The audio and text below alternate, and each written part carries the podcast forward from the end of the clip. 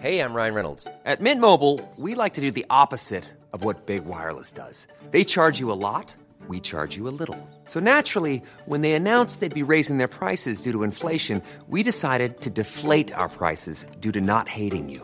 That's right. We're cutting the price of Mint Unlimited from $30 a month to just $15 a month. Give it a try at mintmobile.com slash switch. $45 upfront for three months plus taxes and fees. Promo rate for new customers for limited time. Unlimited more than 40 gigabytes per month. Slows. Full terms at mintmobile.com.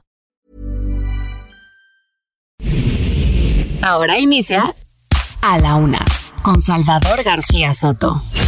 A la Una. Donde la información fluye, el análisis se explica y la radio te acompaña. A la Una con Salvador García Soto. A la Una.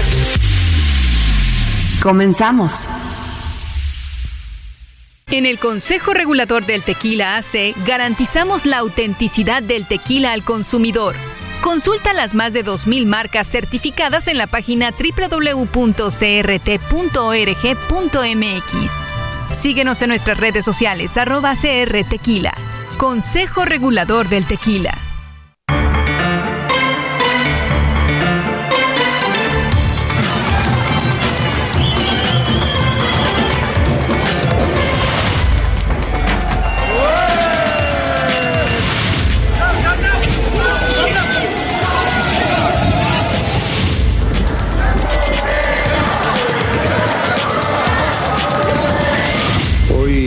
Les he dejado la coordinación para sus pretensiones.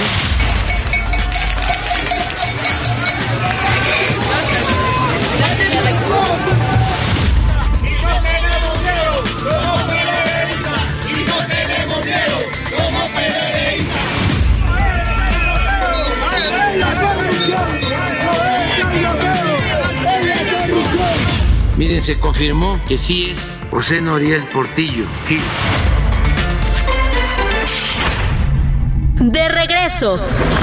Después de tres años, la representación de la Pasión de Cristo de Iztapalapa regresará a la normalidad ante la baja de contagios por COVID-19, por lo que la alcaldía espera más de dos millones de asistentes.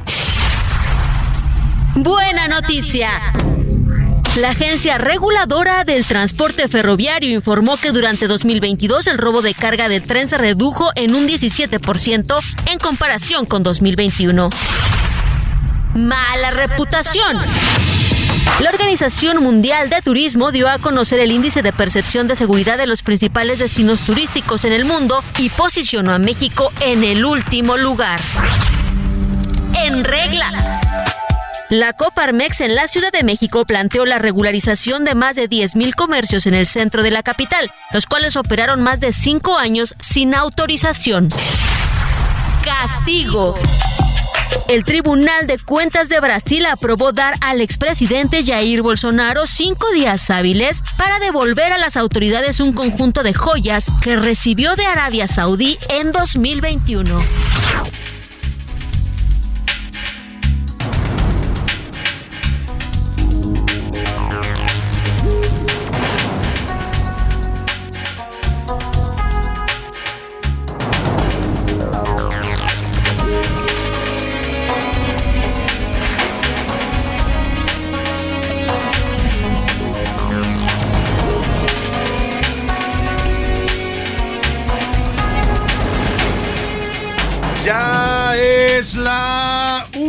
Tarde en punto en el centro de la República. Los saludamos con mucho gusto. Estamos iniciando a esta hora del mediodía a la una este espacio informativo que hacemos para usted todos los días a esta hora del día, ya lo sabe. Aquí estamos listos para informarle, para entretenerle y también para acompañarle en esta parte y justo en este momento de su día, en este jueves 23 de marzo del año 2023. Los saludamos con gusto en nombre de todo este equipo de profesionales que me acompañan. Le doy la más cordial bienvenida y lo invito a que se quede con nosotros en las próximas dos horas. Le voy a tener lo más relevante, solo lo más importante del panorama informativo en estas últimas horas en la ciudad, en el país y en el mundo. Aquí se lo tenemos preparado.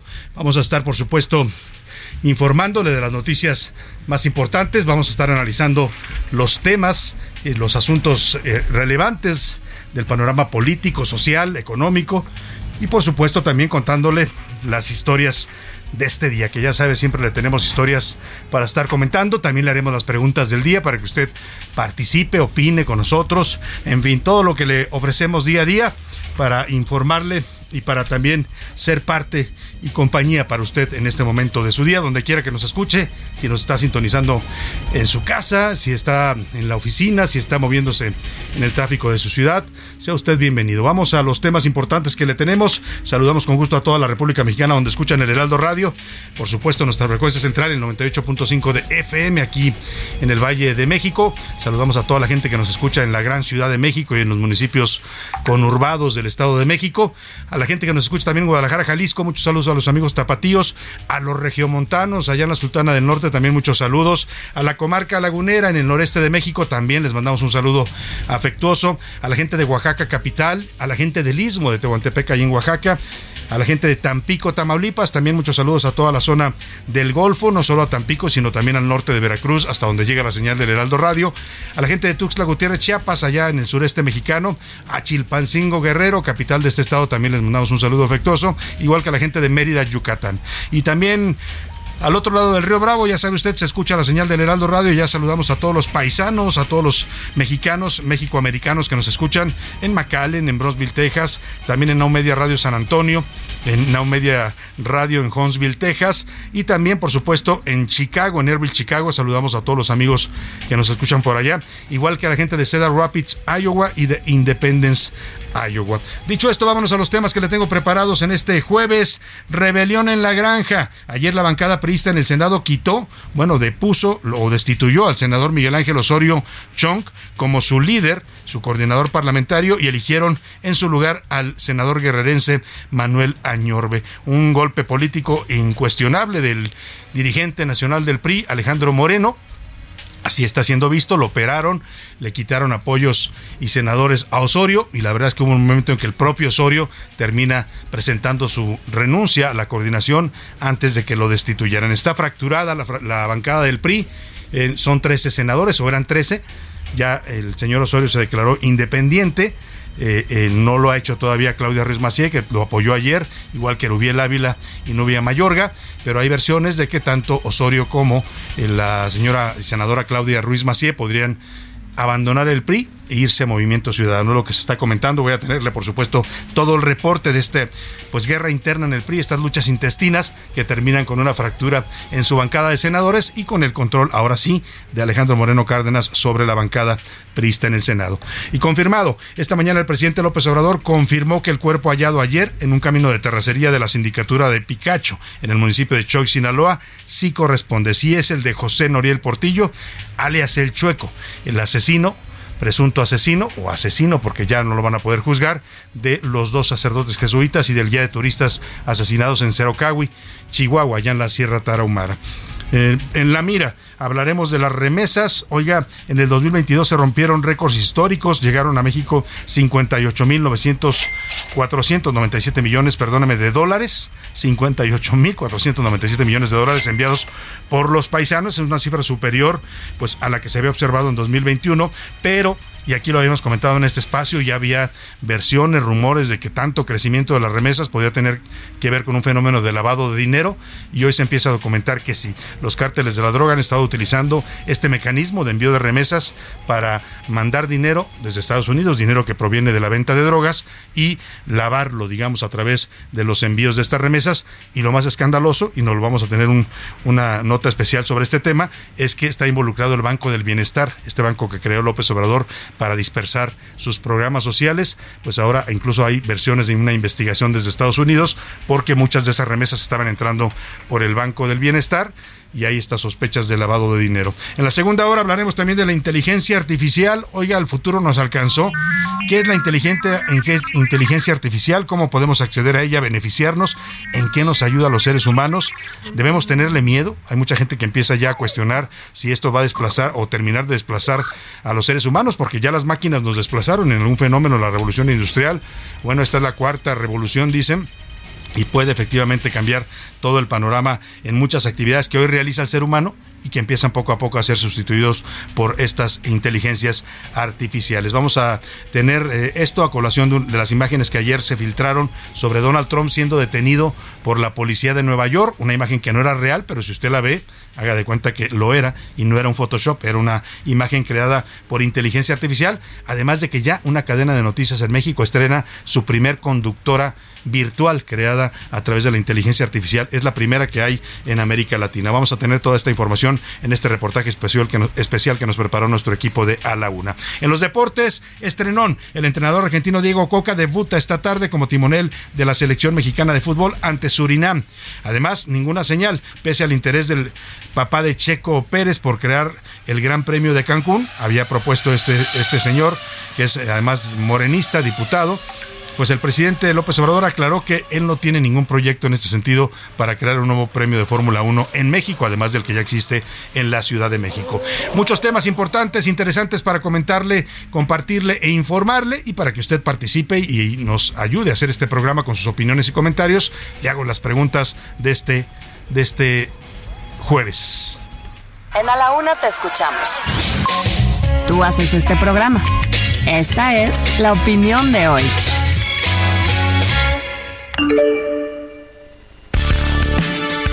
Oiga, y en las preguntas de este día le tengo varios temas para comentar, para opinar, para debatir. El primero de ellos tiene que ver con esta escisión interna, esta lucha intestina que se libró en el PRI. No es nuevo, aquí lo estuvimos documentando, eh, pues este enfrentamiento frontal entre Miguel Ángel Osorio Chong, que era hasta ayer coordinador de los senadores priistas, y el dirigente nacional de ese partido, Alejandro Moreno Cárdenas. Bueno, pues esto hizo, hizo, explosión ayer, reventó este pleito con la, bueno, desde el martes prácticamente cuando un grupo de siete senadores, la mayoría de la fracción, convocaron a una reunión extraordinaria para analizar un cambio de coordinador. Eh, todavía Miguel Ángel Osorio Chong intentó operar pero bueno, pues le ganó la operación, hay que decirlo, en este enfrentamiento. Este fue una victoria para Alejandro Moreno Cárdenas, que eh, termina pues quitándole la mayoría de la fracción. Ocho senadores lo votan por un nuevo coordinador, que es el señor Manuel Añorbe, muy cercano, por cierto, a Alejandro Moreno, y también por ahí a otros políticos del PRI.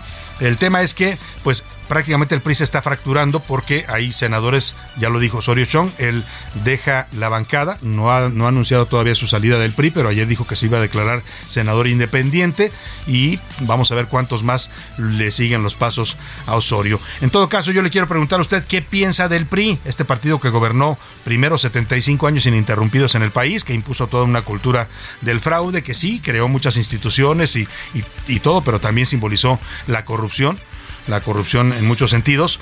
Y luego volvió con Peña Nieto, ¿no? En un efímero sexenio que también además fue un escándalo de corrupción. ¿Qué piensa del PRI con todas estas divisiones internas y pues en un momento en el que el partido ha perdido mucha de la fuerza que tuvo en el pasado? Le doy tres opciones para que me conteste. El PRI ya es historia, está muerto, simplemente lo están manteniendo con vida artificial.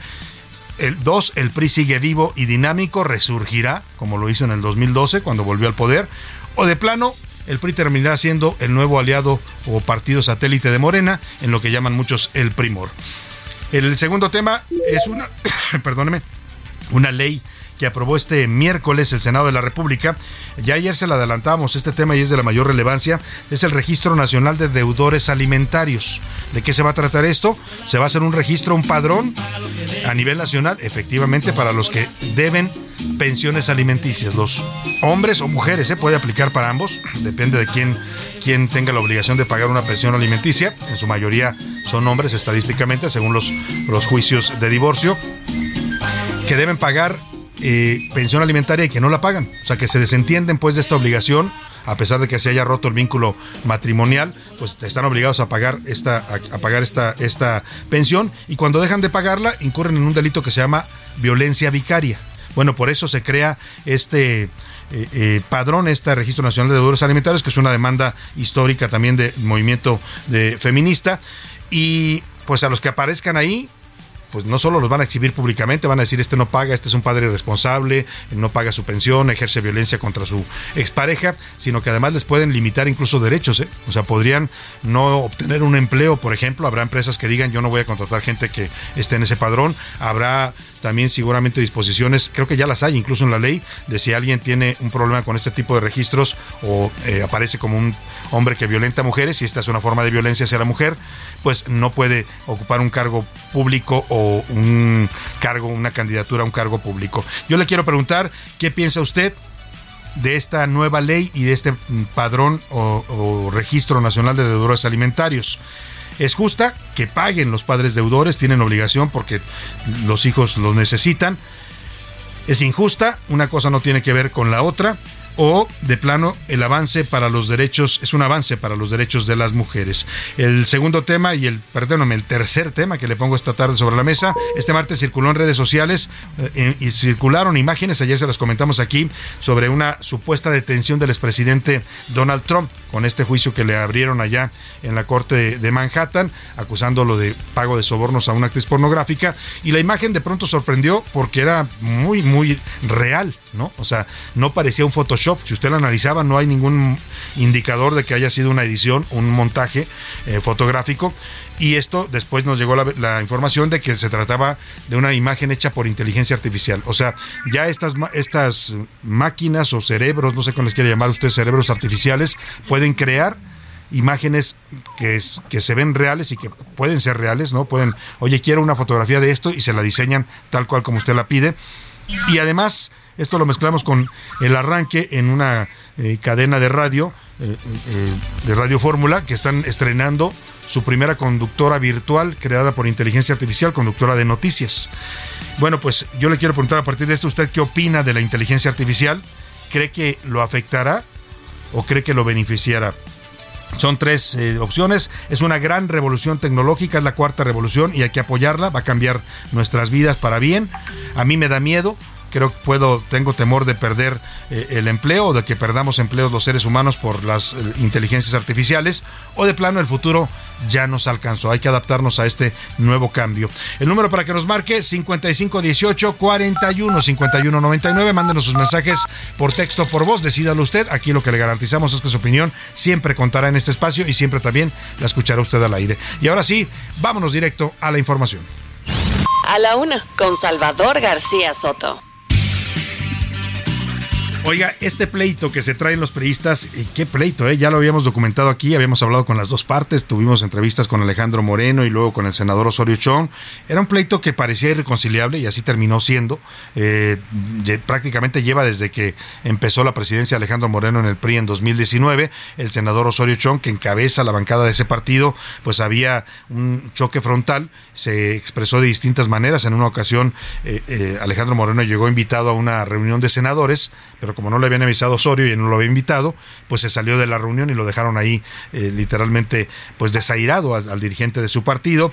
Y en fin, el martes se anunció ya que venía esta tormenta interna dentro del PRI con esta convocatoria de eh, siete senadores que pidieron una asamblea extraordinaria. Y ayer ocurrió esa asamblea por la tarde y terminó en lo que ya se veía venir. Hubo toda una operación eh, para este golpe político que le dan a Osorio, le retiran apoyos y termina la mayoría de senadores, ocho de ellos votando por un nuevo coordinador que se llama Manuel Añor Bebaños, es senador por el estado de Guerrero, mucho más cercano, ese sí, a la dirigencia nacional del PRI que encabeza Alejandro Moreno. Y Osorio, cuando ya la vio perdida, ayer como a las ocho y media de la noche, eh, pues eh, prácticamente dimite del cargo, les dice yo me voy, ya, ya sé que me van a quitar, entonces antes de que lo, lo tumbaran, él eh, renuncia y acusa a Alejandro Moreno de haber hecho toda una operación. Dice que estuvo ahí operando personalmente con su gente en el PRI para destituirlo y anuncia que se va de senador independiente. Escuchemos cómo hizo este anuncio el señor Osorio Chón, ahora senador independiente de la República.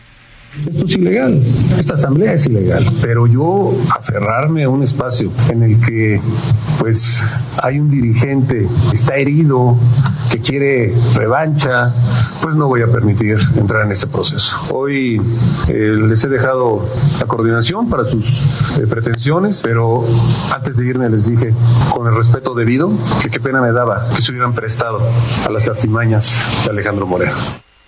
Bueno, pues ahí está lo que ayer dio, dijo en conferencia de prensa Osorio Chón. Más adelante conversaremos con él para escuchar pues su versión y qué va a hacer ahora. Es un personaje importante en el PRI, fue secretario de Gobernación en el sexenio de Peña Nieto, algunos lo consideraron un aspirante fuerte a la presidencia en su momento, fue gobernador de Hidalgo, ha sido diputado, en fin, es una decisión importante la que se viene en el PRI. En la reunión extraordinaria, de los, le decía ya, una mayoría de ocho senadores eh, votaron para elegir a Manuel Añorbe como su nuevo coordinador, otros cuatro, incluido eh, Osorio, además de él lo apoyaron hasta el final Claudia Ruiz Macié, Erubiel Ávila y Nubia Mayorga. Los cuatro abandonaron la sesión en protesta porque decían que había una ilegalidad en la convocatoria de esta asamblea extraordinaria.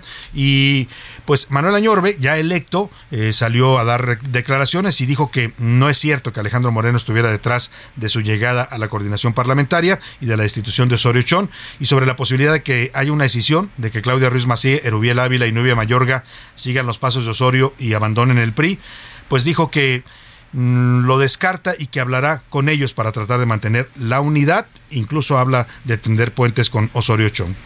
Estoy muy agradecido con mis compañeras y compañeros senadores que me eligieron como gobernador del grupo parlamentario del PRI. Por supuesto, mis respetos para el senador Miguel Ángel Osorio Chón. Él cumplió en tiempo informa el periodo por el cual encabezó el grupo parlamentario. Mi coordinación es legítima y esto fue una mayoría, no fue una minoría. Es el derecho de las mayorías bueno, pues en ese sentido tiene razón. Lo que cuestiona el, grupo de Osorio, estos cuatro senadores, es que la convocatoria mm, debieron haberla emitido desde la coordinación parlamentaria, no desde una mayoría de senadores. Pero al final, pues consumatum es, como dicen, la venganza se consumó. Alito le ganó esta partida a Osorio, sin duda alguna operó bien políticamente, hubo presiones ahí, eh, ya le daré más detalles, pero hubo presiones a varios senadores, dicen que les ofreció Alejandro Moreno la reelección, a varios que apoyaban a Osorio para que se pasaran del otro lado, que en el 2024 ellos pueden reelegirse como senadores, pero para reelegirse pues tiene que aprobarla el partido, tiene que firmarle Alejandro Moreno la candidatura y de esa manera los convencieron. Bueno, pues ahí está el tema, el presidente le entró y dijo, a mí ni me volteen a ver, yo yo no tengo nada que ver, no me la vayan a checar a mí esta decisión en el PRI. Lo de Osorio Chong es una situación de un partido, antes le decían a Alito, Amlito. No hacemos nosotros ese tipo de relaciones, no establecemos relaciones de complicidad pues no, no hay relaciones de complicidad, dice el presidente con el PRI. Y vamos a otro tema, el asunto de la confrontación con Estados Unidos. Es una confrontación verbal, pero no es menor, porque hemos visto cómo ha ido subiendo de tono. Comenzó, y ayer le daba el contexto con eh, los republicanos primero, ahora escala también al gobierno de Estados Unidos. Ayer le dijimos que Anthony Blinken, el secretario de Estado, eh, declaró ante el Senado de su país, a pregunta expresa de senadores republicanos, que sí, que hay cárteles del narcotráfico que están gobernando literalmente, así lo dice, controlando regiones o estados enteros de México que no controla el gobierno. Incluso dijo que el gobierno de Biden no estaba negado a analizar esta posibilidad de declarar a los eh, cárteles del narcotráfico mexicanos como organizaciones terroristas. Ya le respondió Marcelo Ebrar, el secretario de Relaciones Exteriores, dijo que Anthony Blinken estuvo muy presionado en esta comparecencia ante el Senado estadounidense y que por eso dijo lo que dijo. Marcelo insiste en que México sí está haciendo su parte en el combate al fentanilo. Eh, lo vi en un hearing muy presionado, pero él dijo México está haciendo mucho. Y eso no es politiquería, él lo que está haciendo es comparecer. Digo politiquería es para quien el senador que estaba haciendo las preguntas pues, quiere armar toda su campaña en base a descalificar a México. Eso es politiquería. Y él sabe que es falso lo que está diciendo. Igual que Barr y en medio de esta confrontación, el canciller tratando de decir, no, es que lo dijo porque lo presionaron, en el caso de Anthony Blinken, el embajador Ken Salazar pues sale ahí como a tratar de calmar, ¿no? Como esos que cuando se va a hacer el pleito se meten en medio y dicen, a ver, tranquilos, tranquilos, más o menos hacienda el embajador Ken Salazar, dice que México y Estados Unidos sí trabajan conjuntamente, sí cooperan en la seguridad y que pues es una labor que se tienen que seguir haciendo. Eso sí, dice que todos los pueblos del mundo, incluido México, tienen derecho a vivir sin miedo. Llevamos un trabajo conjunto con el gobierno de México contra la violencia y para lograr la seguridad. Los desafíos de seguridad han estado por mucho tiempo, por muchas administraciones. La importancia es que ahora lo llevamos como socios y un trabajo que es difícil, necesario, porque el pueblo de los Estados Unidos y el pueblo de México tiene el derecho de vivir sin miedo. Cierto, en medio de esta confrontación con Estados Unidos, el presidente le atizó un poquito más al fuego porque hoy dijo que las agencias internacionales, no dijo nombres, pero se interpreta en sus palabras que apunta hacia la CIA, están detrás del hackeo a la Secretaría de la Defensa Nacional de México y que liberó todos estos documentos de los Guacamaya Leaks. Incluso dice que la, pues las agencias internacionales se aliaron con conservadores mexicanos como Claudio X González. ¿Quién es Guacamaya? ¿Quién hace ese espionaje? Yo sospecho que son agencias internacionales vinculadas con el grupo conservador que encabeza Claudio X González. Bueno, también el presidente dijo que su gobierno no está espiando esto porque un corresponsal extranjero le insistió en esta denuncia de que la Sedena está usando Pegasus, lo usó para espiar al defensor de derechos humanos de Tamaulipas, Raimundo Ramos. Vámonos con esto que se llama Primavera de Antonio Vivaldi, no necesita mayor presentación.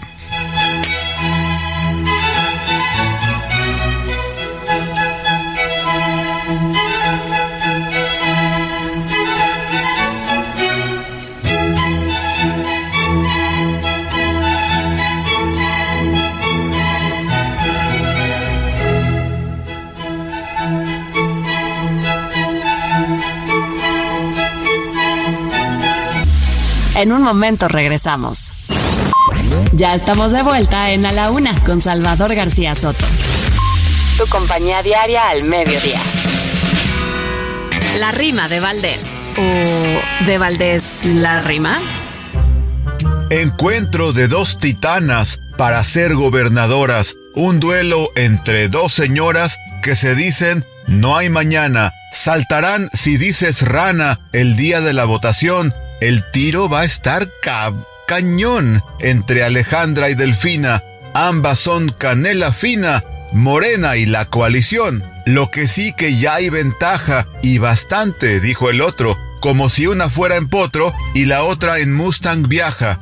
Pero aquí nadie se raja hasta el día de la elección. ¿Vencerá la oposición para darnos una muestra? ¿O será que la maestra se quede con su bastión? Sería un golpe muy certero a tan importante estado que históricamente ha estado gobernado por los meros, recalcitrantes cuatreros, dinosaurios del pasado. Vaya destino malvado para todo el mexiquense. ¿Será que Delfina vence a Alejandra en el estado?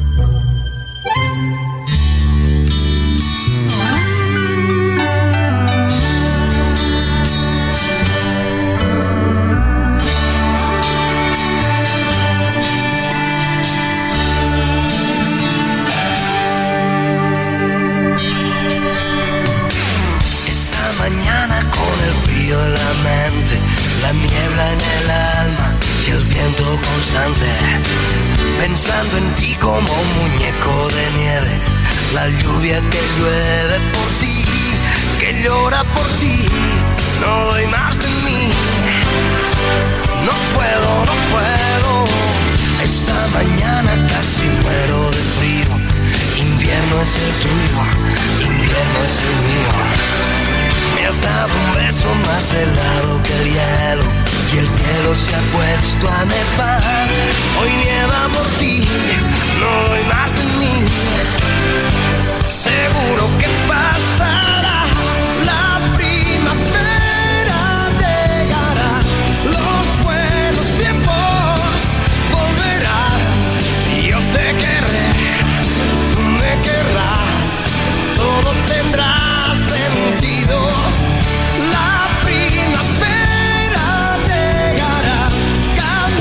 tarde con 32 minutos, la primavera llegará, canta Sergio Dalma y ya llegó, ya está aquí, la primavera es toda una realidad, la estamos sintiendo, la puede ver usted en la naturaleza, ¿no? La puede ver también con ese amigo que se le anda acercando de más. Dígale, tranquilo, tome tu distancia. En fin, la primavera está presente, se siente en el ambiente. Como dicen en las marchas, se ve, se siente, la primavera está presente y de eso canta Sergio Dalma en esta canción que se titula justo así, La primavera llegará, una canción de 1995 que habla pues de lo que significa eh, en el amor y en los seres humanos la primavera. Seguimos con más. Aquí en A la Una escuchamos un poco más de esta voz ronca, muy de estilo italiano del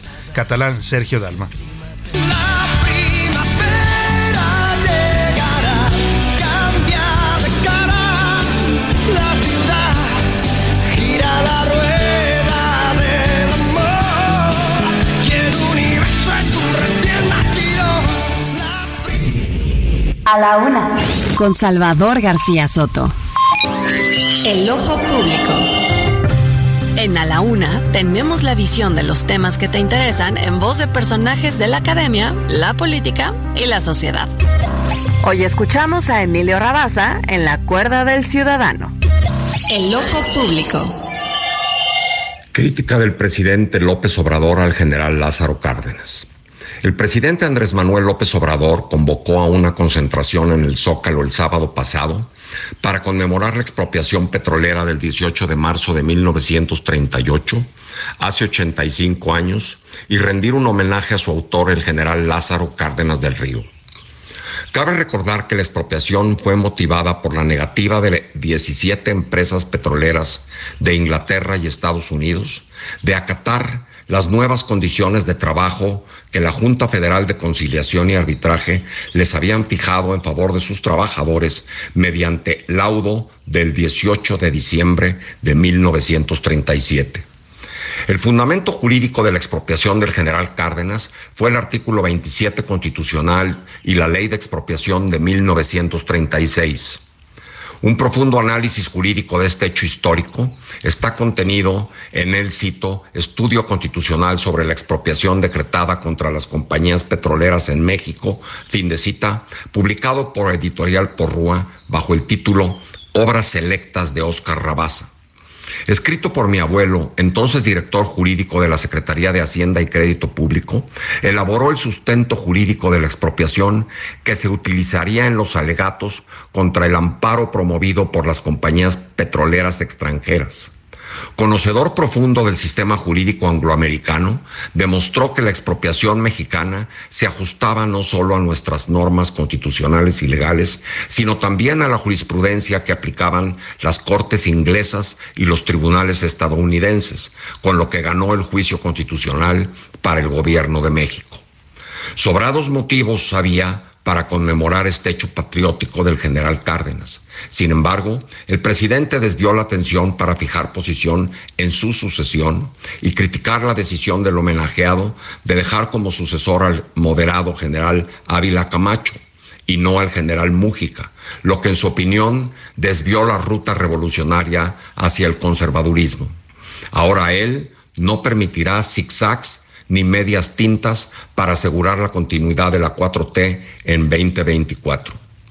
Lo que ignora el presidente fue que precisamente esa decisión de don Lázaro permitió la consolidación de los colosales logros cardenistas, que hubiera arriesgado una mayor radicalización con Mújica.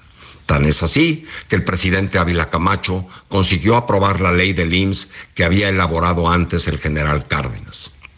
La prudencia, virtud que aconseja los tiempos y ritmos de la política, acompaña al gobernante estratega, como lo fue Cárdenas, si quiere conseguir la victoria y evitar el desastre. Le saluda con el afecto de siempre Emilio Rabaza Gamboa, docente investigador de la UNAM. A la una, con Salvador García Soto. Una de la tarde con 37 minutos. Interesante, como siempre, la reflexión del, doctor Emilio Rabaza. Este discurso del presidente López Obrador el sábado pasado, el 18 de marzo, en el Zócalo, sigue dando de qué hablar. Se presta mucho a los análisis, a las interpretaciones en materia discursiva, por lo que representa, por lo que quiso decir el presidente, que es evocar esta sucesión de 1940 de Lázaro Cárdenas, compararla con la sucesión que él va a enfrentar el próximo año y la decisión de quién será el candidato de Morena. Interesante el análisis, como siempre, del maestro del doctor Rabasa. Eh, estaremos comentando con él este tema. Estamos planeando por ahí una mesa para analizar este tema y también la figura de Marcelo Ebrar, que ahora acaba de presentar su nuevo libro titulado El Camino de México. Ya hablaremos de ese tema. Por lo pronto, vámonos. Oiga, la alcaldesa de Cuauhtémoc, Sandra Cuevas, que aquí tuvimos un, incidente con ella en una entrevista, pero no por eso se lo digo, eh, ha demostrado tener ciertos rasgos medio fascistas, ¿eh? No sé, esta señora que supuestamente pues militó en la izquierda porque era eh, perredista y luego morenista y luego se pasó a la oposición y fue llegó a la alcaldía por la alianza PRI-PAN ha hecho varias cosas que, perfectamente encajan en un régimen eh, fascista o dictatorial. Primero, eh, eliminó murales artísticos de las calles, ¿no? Porque, no sé, no le gustaban y los borró, borró más de siete murales. Aquí nos dijo al aire, mintió que nada más había sido uno. Lo comentamos hasta siete murales borrados por instrucciones de ella. Y luego uniformó o quiso uniformar a todos los, los, puestos, los locales comerciales de la Cuauhtémoc. Quería que todos fueran grises y que tuvieran la cromática de la alcaldía. Cuando los dueños de puestos eh, callejeros o locales comerciales decían, oigan, y si yo quiero pintar mi lugar de verde, ¿por qué no me dejan pintarlo de verde? Bueno, ese es otro rasgo, esa tendencia a la uniformidad. Y finalmente ahora le ha dado por prohibir que la gente baile había un, eh, evento semanal de baile en la, en la, zona de Santa María la Ribera, donde está este kiosco morisco hermoso. La gente se reunía ahí para bailar, como lo hace en casi todas las plazas de la Ciudad de México. Es una costumbre y una tradición, además muy saludable. Muchos de ellos son adultos mayores que van a bailar y ejercitarse. Bueno, pues les prohibió bailar y se ha confrontado con estos grupos, los, les ha prohibido, ya hubo un muerto la, semana pasada en una protesta, gente que fue a bailar en protesta y murió ahí lamentablemente un adulto mayor que le dio un, infarto, y en estos momentos esta, este grupo de personas que quieren ejercer su derecho a bailar, oiga, ¿a quién le afecta que bailen? Nada más a la señora Sandra Cuevas y su mentalidad fascista. Bueno, pues están protestando afuera de la Asamblea Legislativa el edificio de la Asamblea Legislativa, que hoy es el Congreso Local de la Ciudad de México. Están bailando en protesta porque Sandra Cuevas les quiere cortar su libertad a bailar. Vamos contigo, Alan Rodríguez, que te encuentras ahí. Cuéntame de esta singular protesta fuera del Congreso local. Hola, ¿qué tal, Salvador? Amigos, muy buenas tardes.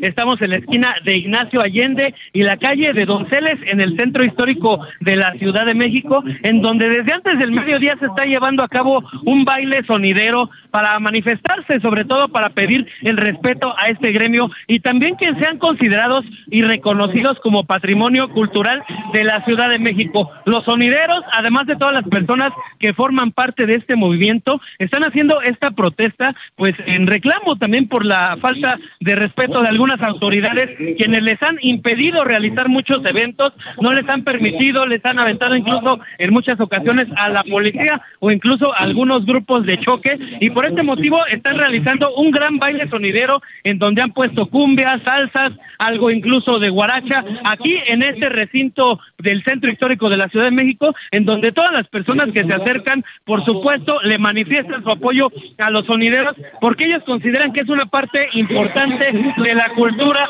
de nuestra ciudad. Pero vamos a platicar con uno de los sonideros que se encuentran aquí para ver si nos pueden mandar un saludo. Si nos pueden mandar un saludo a Heraldo Radio.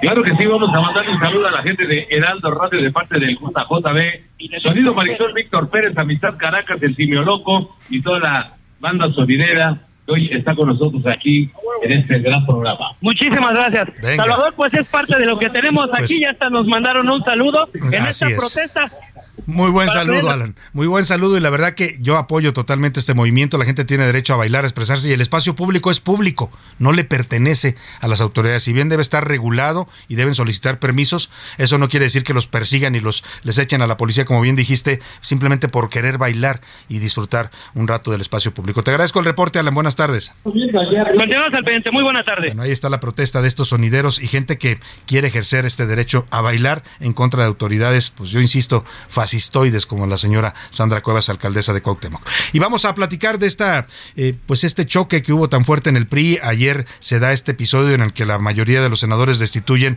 a Miguel Ángel Osorio Chong. Él mismo renuncia antes de la destitución y acusa una operación eh, ilegal por parte de los senadores. Por un lado, que convocan a una, a una asamblea extraordinaria sin tener la facultad y por otro lado, una operación política para destituirlo de Alejandro Moreno Cárdenas, el dirigente nacional de su partido. Senador Miguel Ángel Osorio Chong, ¿cómo está usted? Buenas tardes. Saludos, qué gusto saludarte. Muy buena tarde a ti al auditorio. Pues lo escuchamos ayer, después de esta decisión que toman los senadores de su partido. Eh, ¿Qué va a hacer ahora Miguel Ángel Osorio Chong? Eh, se declaró senador independiente.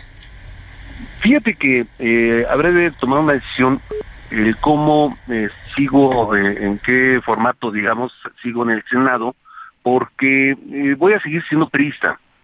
Eh, y quiero seguir adelante con las impugnaciones que traigo, que tanto le molestaron a, Alejandro Moreno. Eh, y si no me quedara como integrante del grupo, eh, podrían irse a alegar, ya ves que les encanta expulsar a quienes no están, no piensan igual que ellos, este, podrían alegar alguna falta a los estatutos. Entonces estoy, estoy analizándolo, estaré pero no estaré, digamos, claro. de alguna forma coloquial. Pero sigue siendo senador por el PRI entonces en ese sentido. Sí, eso sí, el, PRI me ha dado todas las oportunidades y he tratado de cumplirlas a cabalidad y... Y, el caso es que no, cargos no alegaron encargos importantes afortunadamente y también en los sencillos que me dan mucho orgullo. Vengo de tierra, de, caminar y, bueno, por supuesto que esto que, que cometió Alejandro Moreno, pues es una venganza política, es eh, el actuar de alguien que eh, en la soberbia no permite que se le señale y que además quiera uno impedir que se perpetúe en el, eh, en, el partido, el porfiriato ahí en, en el partido. Por supuesto que se tiene que ir en agosto. Pues sí, así lo dicen los estatutos, pero bueno, ahí está maniobra, como bien dice usted, esta reforma estatutaria que el INE no quiso validar y que ahora tendrá que definir el tribunal. Entonces usted seguirá con esta denuncia que usted eh, junto con otros periodistas interpuso y le pregunto, hay versiones de que estaba usted negociando con Movimiento Ciudadano para trasladarse a ese partido y también por sus compañeros que al final lo apoyan tres senadores valiosos, a Claudia Ruiz Macié, eh, lo apoya también Erubiel Ávila y, y Nubia Mayorga. ¿Qué pasa con ellos? ¿Seguirán también en el PRI? Mira, eh, ayer platicábamos, ellos tendrán que dar su propia versión, pero me dijeron que sí. Eh, incluso participaron hoy en la sesión eh, dentro del grupo. entonces, por supuesto que también son hechos en el PRI y tienen una lealtad que va más allá de la, dirigencia que hoy tiene el PRI sumido en, el peor de los tiempos políticos de la historia de México. Entonces, para que quede claro, Miguel Ángel Osorio Chong sigue siendo senador de la bancada prista, no va a declararse independiente como ayer lo dijo y entiendo que lo hace para continuar con estas denuncias en contra de Alejandro Moreno en los órganos electorales. Es correcto. Voy para adelante. A mí no me da la vida eh, como sucede en el caso de él. Yo eh, sé, no había necesidad ni siquiera de hacer una acción ilegal eh, como la que sucedió, ni la voy a impugnar eh, yo no me aferro a los puestos, a las posiciones. Si tuvieron sus razones diversas eh, las senadoras y los senadores para eh, pedir este cambio, pues con pedírmelo lo, lo hago. este, yo soy, además de pragmático, un hombre que, institucional y por supuesto leal completamente a mi partido. O sea, no, no era necesaria lo que usted considera una sonada con que le hubieran dicho que ya no querían que estuviera y lo votaran. Pues sí, pero mira, les costó tanto trabajar este, a sus operadores, eh, a Mario Zamora, eh, eh, de allá de Sinaloa, que pues, por supuesto hay que revisar su ausencia por allá, y a Ñorbe, este, les costó tanto lograr juntar a partir de muchas cosas que hicieron, que ya cada quien en su historia lo habrán de contar algún día, que no era necesario, no era necesario. Este, no, no hubo ninguna argumentación del por qué, simplemente había que tener cambio de coordinador, pues así lo instruyó Alejandro Mora. Eh, ¿Qué piensa de Manuel Añorbe, quien lo va a suceder en esta coordinación? Mira, eh, creo que lo que menos me queda en este momento es hacer eh, algún señalamiento a, su persona. Yo creo que cada quien su historia la, la, pinta.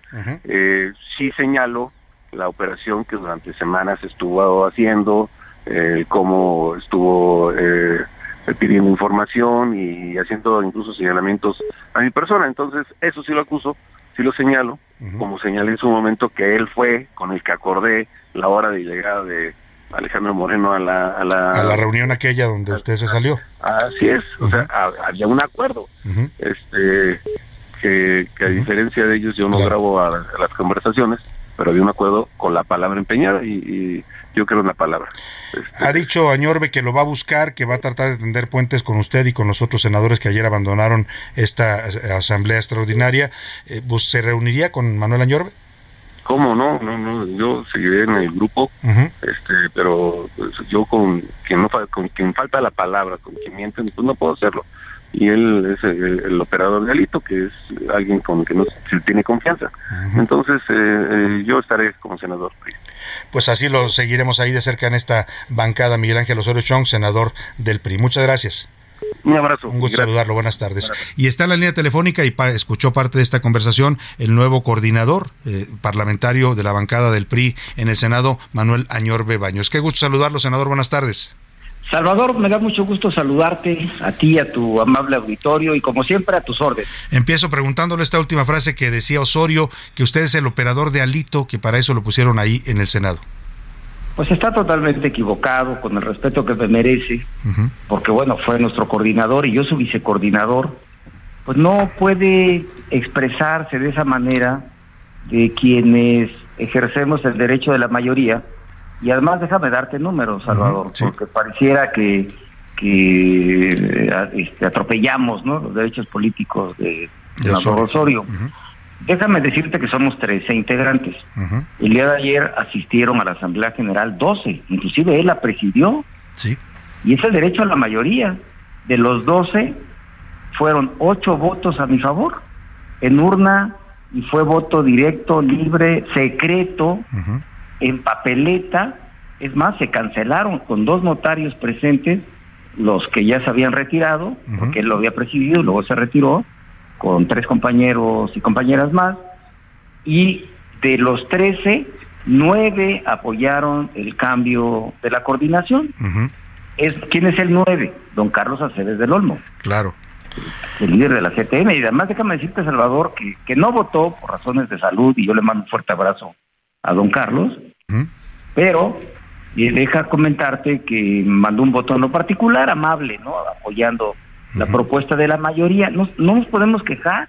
Claro. Es el derecho de la mayoría y además yo no puedo permitir que se denoste, o sea, sí, tan simple como Mario Zamora, operador de, de Alito y Manuel Añorde, perdóname, todos tenemos una carrera como la de él, tenemos una carrera muy sólida, en la tribuna hemos defendido a México, nuestras posturas, Salvador, tú que eres un gran comunicador, lo sabes, no puede denostar a Beatriz Paredes, no puede denostar a Claudia Naya, no se puede denostar la carrera que se tiene, por supuesto, de Ángel García, Jorge Carlos Ramírez, Marín, Silvana Beltrones, o sea, esto es la democracia, si presumimos de democracia, pues vivimos ayer la democracia y nadie lastimó a nadie, Salvador, y nadie ofendió a nadie.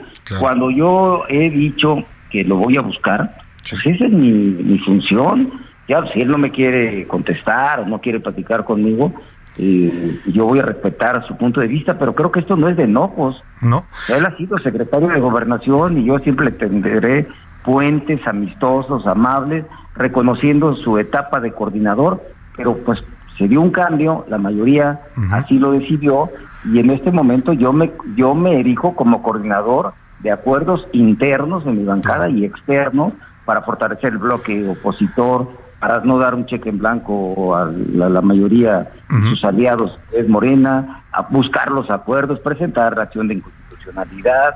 O sea, a ver, mi historia también habla, ¿eh? Claro, tiene usted una trayectoria, eso, eso me queda claro. Ahora, él decía que, que, que, que, que sí se reuniría, pero que usted no cumple la palabra, que en aquella ocasión, en aquella reunión, había acordado con usted eh, que Alito llegara a cierta hora y que lo metieron antes a la reunión. Eh, ¿Qué dice usted a eso? Pero a ver, déjame decirte que eso es mentira. El acuerdo lo hizo él con Alito. Seguramente se refiere, perdóname, no a la reunión que tuvimos aquí en el CEN del PRI, se refiere a la, a la plenaria, este, Salvador, déjate corregir. Yo estuve a la plenaria, sí, la, la, la, última, en, en, ¿qué Él fue? No me puede decir que faltó a la palabra. Yo no voy a entrar en ninguna ruta de descalificaciones. La verdad es que eso no es correcto. No somos una bancada y no no voy a caer. Pero déjame comentarte algo. Yo fui interlocutor porque él me lo permitió, porque él me lo pidió. Mm. Usted intervino ahí en medio de los dos. Sí, claro. Y yo me acuerdo perfectamente bien que estaba yo de fin de semana en Acapulco y estaba hablando con él y luego yo le hacía una propuesta para que llegara Lito a la inauguración, me dijo que no, luego propuse una comida para Alejandro Moreno con la bancada, pues porque muchos sí queríamos juntarnos con él. Pues, es, es el dirigente de su partido al final, ¿no? Ustedes son senadores por el PRI. Ahora, Mañana Ñorbe, ¿qué va a cambiar, si es que va a cambiar algo en las, en las posiciones de la bancada? Sobre todo, ya lo mencionaba usted, la relación con Morena, con la 4T, con esta mayoría aplastante en, en, en el Senado, que bueno, pueden contener a través de un bloque. ¿Cómo, cómo va a actuar Manuel Añorbe en ese sentido? Siempre con responsabilidad. Todo se, cierro el, el comentario anterior. Sí todo fue concertado y yo le dije al senador Miguel Osorio Chong, que era nuestro coordinador en ese momento, le dije, Miguel, el presidente va a llegar. Nunca le dije la hora, pues porque no sabíamos a qué hora iba a llegar. Y entonces me dijo, no lo voy a recibir. Y bueno, ya toda la historia, pues eso ya se escribió claro. hace unos meses. Pero vuelvo a, tu pregunta puntual. Pues tenemos que seguir trabajando con el bloque opositor. Eh, obviamente tener los acuerdos que, el país reclama con los grupos, el grupo mayor y sus aliados. No es un cheque en blanco. Mi historia habla por mí misma, Salvador. Sin duda. Yo voté en contra de lo que fue la revocación de mandato y lo que fue la consulta popular cuando quería el presidente, lo digo con respeto, aparecer en la boleta de la elección intermedia. Voté en contra del plan B, voté en contra de, desaparecer el INE, subí a tribuna, di postura, nadie me puede hablar de entreguismo y además creo que es falta de respeto decir que Alejandro Moreno interviene en la vida interna de un grupo parlamentario tan puntual, enriquecedor pluralmente en la diversidad de pensamiento, cuando pues, Alito Moreno nunca estuvo ahí sentado. Claro. Y sencillamente se dio una vida democrática y un resultado democrático, pero regresando al tema, acabo de estar con el coordinador del PAN Yulén, que es mi amigo, con Miguel Ángel Mancera, estuve con Clemente Castañeda de MC, estuve con Germán Martínez, ahí nos tomamos una una muy buena foto con todos, estuve con Ricardo Monreal, con la, mi maestra Olga Sánchez Cordero, con Gonzalo y Giovanna del PT. a ver, yo tengo una gran relación con todos y tengo que ir construyendo acuerdos por México. Y mi, respeto para que no, no voy a entrar en Manuel Añorbe, le agradezco, me va a cortar la guillotina y no quiero parecer grosero, así es que le agradezco mucho que nos haya dado este, este punto de vista. Gracias, Salvador. Un abrazo, muchas gracias. Lo seguiremos de cerca en su labor. Vámonos a la pausa y volvemos. En un momento regresamos. Ya estamos de vuelta en A la Una con Salvador García Soto. Tu compañía diaria al mediodía.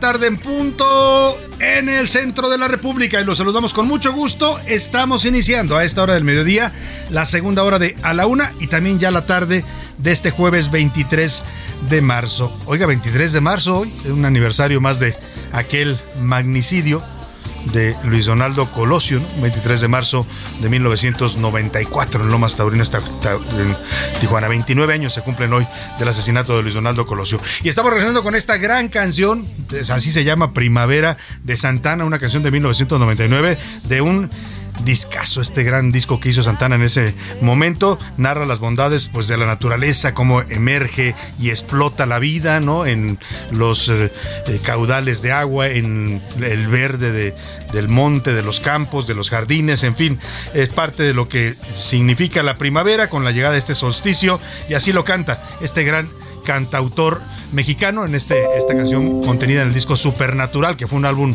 premiadísimo por eh, los Grammys y que hoy ya tiene varios temas clásicos. Escuchemos un poco más de este gran ritmo latino del señor Carlos Santana, que llegó a revolucionar la música rock allá en los Estados Unidos, orgullosamente mexicano y jalisciense, originario de Autlán de Navarro, Jalisco. Y bueno, con esto seguimos con más, con más y muy buen ánimo aquí en A la Una.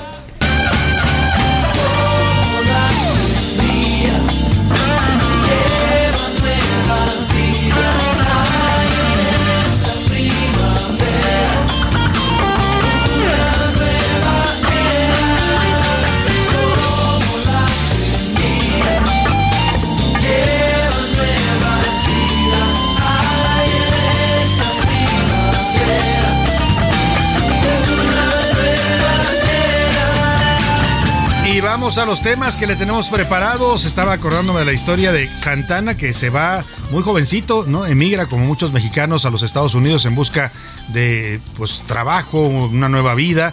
Literalmente, pues no solo la encuentra, sino que se vuelve este gran músico hoy consagrado, reconocido en todo el mundo como uno de los monstruos del rock y de la música. Bueno, pues empezó, llegó de ilegal a los Estados Unidos y hoy, hoy es reconocido no solo en los Estados Unidos, sino en todo el mundo. Oiga, en esta segunda hora de a la una le voy a compartir esta información y vamos a hablar de la inteligencia artificial. Seguramente usted ha oído hablar ya de esto, que es una auténtica revolución tecnológica. Muchos le consideran la nueva eh, revolución, la cuarta revolución le llaman de las tecnologías, porque hablamos ya de pues una inteligencia literalmente que compite con la del humano.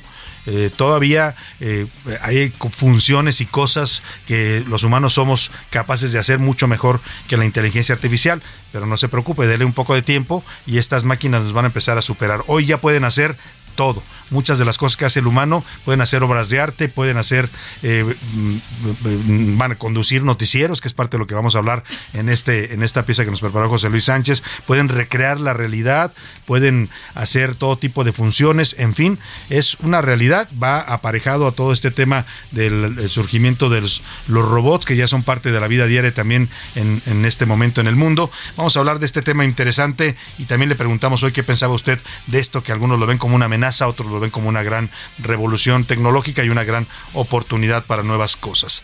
En fin, temas importantes que le tenemos preparados en esta segunda hora, pero como siempre a esta hora del programa lo más importante es escucharlo a usted, escuchar su voz y lo que usted tiene que decir. Ya sabe que en este espacio la voz de nuestro público, al que siempre queremos y respetamos y les agradecemos que estén ahí del otro lado de la radio, pues siempre tiene un espacio preponderante y es momento de, de escucharlo y escuchar sus opiniones a las preguntas que le hicimos. Ya están conmigo aquí en la mesa y les doy la bienvenida. Laura Mendiola, ¿cómo estás, Laura? Hola Salvador, muy buenas tardes. Pues muy contenta, yo ya alistando mis mejores galas, ya listando mis mejores pasos, los prohibidos. ¿Qué, vas a hacer? A ver, cuéntame. ¿Te vas a ir a bailar o qué? Estoy practicando porque aprovechando que es primavera. Ajá va, está el Festival Primavera 2023 aquí en la Ciudad de México el sábado. Ah. Y es el festival, eh, en el Zócalo va a estar varios grupos de sonideros y sonideras, no Salvador. me digas, estos que estaban protestando. A propósito de que en el kiosco morisco se les ha prohibido estar por ahí. Bueno, pues va a haber eh, el gobierno de la ciudad aprovechando la oportunidad. Como Claudia Sheinbaum y Sandra Cuevas no se quieren nada, ¿no? Pues digo, Claudia Sheinbaum, no les quieren prestar el, el kiosco morisco de Santa María de Rivera, vénganse para acá al Zócalo. Así es, entonces ganemos adeptos y entonces, bueno, lo, aquí los más beneficiados somos los ciudadanos. Sin duda, Porque, bueno, sí me parece que es, eh, nunca había pasado esta, este espacio para sonideros y sonideras que además eh, atraen mucha gente. Entonces, varios grupos de baile ya se están alistando igual que yo. Oye, que hay muchos grupos, ahorita que lo mencionas, muchos grupos de baile en la ciudad. la verdad, los capitalinos o los chilangos somos bailadores, ¿no? Como todos los mexicanos, pero ya sabe, acá hay un estilo particular de bailar y hay asociaciones que tienen sus torneos y sus festivales como Mira, este. nada más para que escuches, entre los que van a estar, entre los sonidos que van a estar, la dinastía Perea de Peñón de los Baños, Lupita la Cigarrita, Sonido La Changa, ¿quién no, no el, sonido, La, changa, que es un clásico. La Conga, Dinastía Duende, Marisol Mendoza y Sonido, sonido La changa, entonces, la verdad es que yo sí, a partir de las 5. Vas a estar ahí bailando. Vamos a estar ahí pues con, los, con, los, prohibidos, ¿no? Si usted quiere echarse un danzón con Laura Mendiola, búsquela el domingo en el Zócalo. El sábado, ¿verdad? El sábado. Sábado, es sábado a partir de las 5 de la tarde. 25. 25 de marzo en el Zócalo. Y si le gusta el bailongo, también váyase ahí, que va a ser gratis. Además, bailar con estos grandes y además, Salvador no va a ser el único evento porque en, en, en, varios puntos de la ciudad, como en el Museo del Estanquillo, ¿no? Va, va a haber, en unos va a haber jazz en otros va a haber este música rock, entonces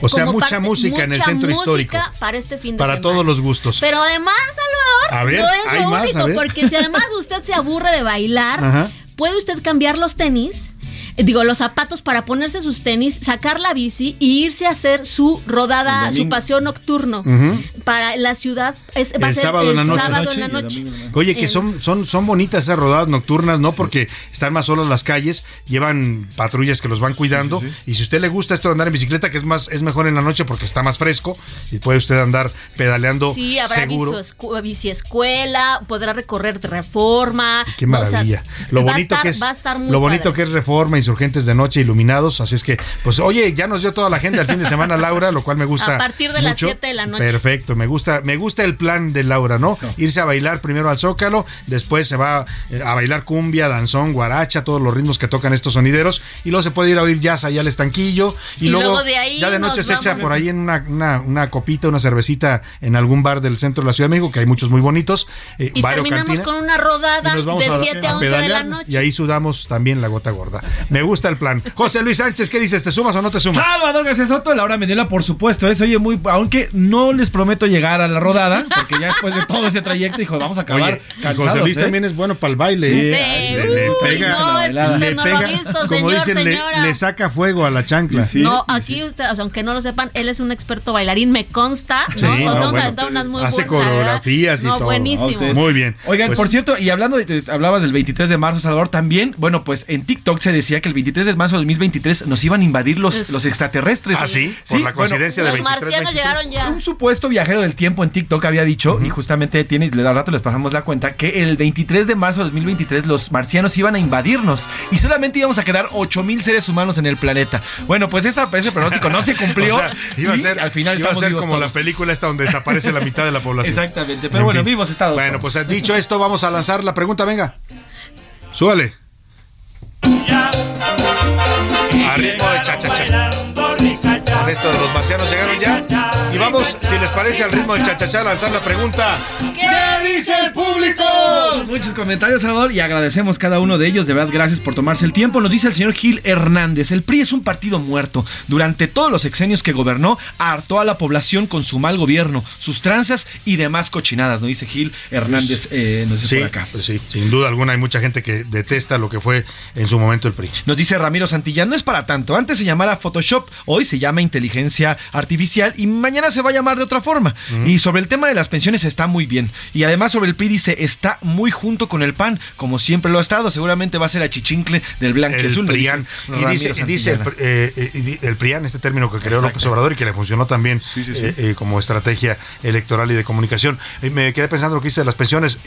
Qué bueno que lo apoyen también hombres este Sí, tema, ¿eh? ¿no? Porque no es un tema de hombres o mujeres, no es un tema de género, es un tema de cumplir con una responsabilidad. Si usted es padre y se separa o se rompe su matrimonio, su vínculo con una pareja, eso no lo exime de, de seguir eh, cumpliendo sus responsabilidades con sus hijos, ¿no? Sí, sí, sí, y hay muchos padres que lamentablemente y mañosamente se declaran en bancarrota o, por ejemplo, dejan de pagar una tarjeta de O crédito. fingen un sueldo más bajo, ¿no? Exactamente, Para que entonces menos. manchados. A ver, hay que ser responsables, padres Pues sí, responsables. sí, Jacobo Ayala nos dice por acá, la inteligencia artificial este es un ejemplo, está sobrevalorada. Yo creo que en el momento no está como para que estemos echando campanas al vuelo sobre esta te- inteligencia. Venga. No, no en México, ¿eh?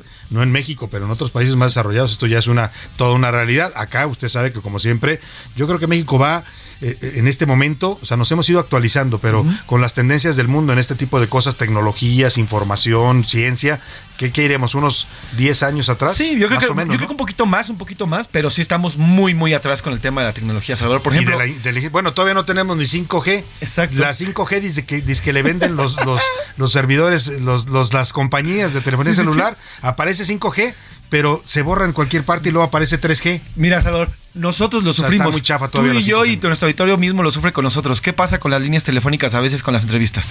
Pues, ya a partir nada más con ese ejemplo pequeñito. Comunicaciones imagínense lo que, que se oyen mal, que se vician. Pues sí, pero va a llegar, ¿eh? Va a llegar. Sí, seguramente. Nos dice por acá Jacobo Ayala, saludos desde Mordor, es decir, el Estado de. México. Nos dice por acá.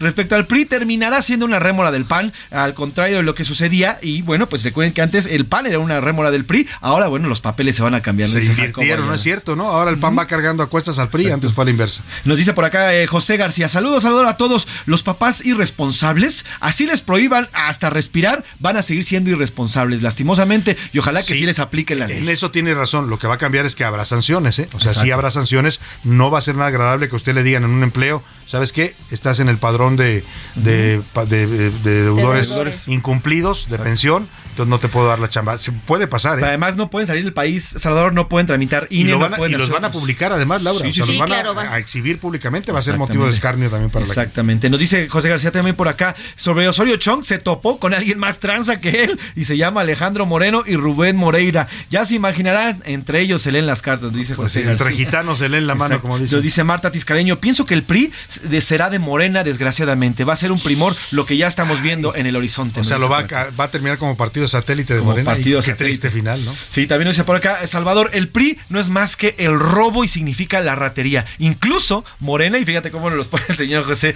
Rodríguez, e incluso Morena es una cruda del prismo. Tan mal los gobernaron que tuvimos que acudir, y yo me arrepiento de ello a Morena, pero al final siguen siendo lo mismo. Saludos, pues sí, porque son de genética priista la mayoría de los que están en Morena, incluido pues la cabeza de este movimiento que es el presidente López Obrador. ¿Qué dice la comunidad tuitera en arroba ese García Soto, Laura?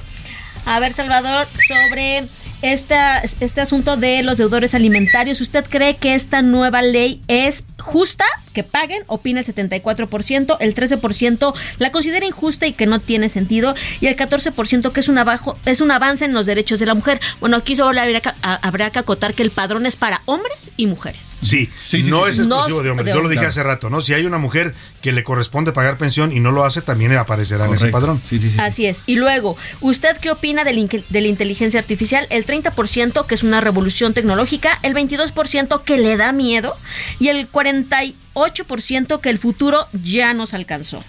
Y nuestra tercera pregunta, Salvador, ¿qué piensa de estas divisiones en el PRI? El 36% ya dan por muerto al PRI, el 7% el PRI sigue vivo y el 56% lo vincula a Morena. Oiga, nomás que en el 2000, yo me acuerdo, ¿eh? no sé si ustedes se acuerdan cuando, cuando perdió el PRI por primera vez la presidencia en la historia, en el año 2000 que llega Vicente Focos con sus botas puntiagudas y lo saca patadas de los pinos, eh, mucha gente declaró muerto al PRI. Sí. Pero nada, 12 años después ahí estaba Peña Nieto con su copete y su gaviota gobernando en los pinos, ¿no? Incluso en los meetings, cuando gana Vicente Fox, ¿se acuerdan? Eh, llevaban ataúdes con el PRI encima, ¿se acuerdan? Bueno, al final, pues como en, la, en el video de Michael Jackson lo el PRI sí parece muerto, pero no se confía porque en una de esas es como esos animales que se hacen los muertitos, ¿no? Una rémora. Es como Munral inmortal, exactamente. Bueno. rápidamente hagamos un pequeño paréntesis porque nos está diciendo nuestro querido Pepe Navarro, nuestro curulero ah, estrella. Saludos a Pepe. Que el jueves 23, que si vamos a bailar y vamos a degustar buena música, que empecemos yendo ah, a verlo hoy a las Pepe 9 de la que noche. le hagamos su, comercial, pero se lo vamos a hacer porque es un, eh, es un es un buen músico, es un buen compañero y además tiene necesidad. O sea, hágalo por una buena causa. hágalo por una buena causa. Tiene su banda que se llama Voodoo Band. Voodoo Child. Voodoo Child, perdóneme, Voodoo Child es una gran banda de rock, eh, tocan rock eh, de todo tipo, desde rock pop hasta rock pesado y lo tocan bastante bien. Y se presentan hoy, ¿dónde, Laura? Se presentan hoy jueves 23 de marzo a las 9 de la noche en Barranca del Muerto 534, Los Alpes, en Álvaro Obregón. El bar se llama Clandestino, así es un motobar. Y un día fuimos a verlo y la verdad que es muy agradable. Es un, es, un bar de Es un gran guitarrista. Pepe es un gran guitarrista y es el, director además de este concepto musical de Voodoo Child. Y ahí es un donde van los choppers, pues los, los motociclistas llegan todos así ataviados con sus Está muy padre indumentaria, hay un buen ambiente, hay eh, un ambiente agradable, puede usted, si quiere conocer al curulelo mayor, a Pepe Navarro, váyase y a escucharlo en su faceta musical, porque es un gran músico, lo va a ver hoy a las 9 ahí en Barranca del Muerto, en el clandestino. Así es, clandestino. Rapidísimo, nada más les comento, el Heraldo de México acaba de alcanzar un millón de seguidores en TikTok, gracias a nuestros seguidores por su confianza. Un, millón, de seguidores en TikTok, ¿eh? en esta gran plataforma, así que... Hagamos un TikTok en el Heraldo. Hay que hacer un TikTok en el Heraldo. Vamos a hacer un bailecito de a la una y lo vamos a subir ahí. Con Laura y Pepe bailando y yo ahí nada más. Sí, Pepe nos pone la coreografía porque yo, más. Yo moviendo mis dos pies izquierdos ahí.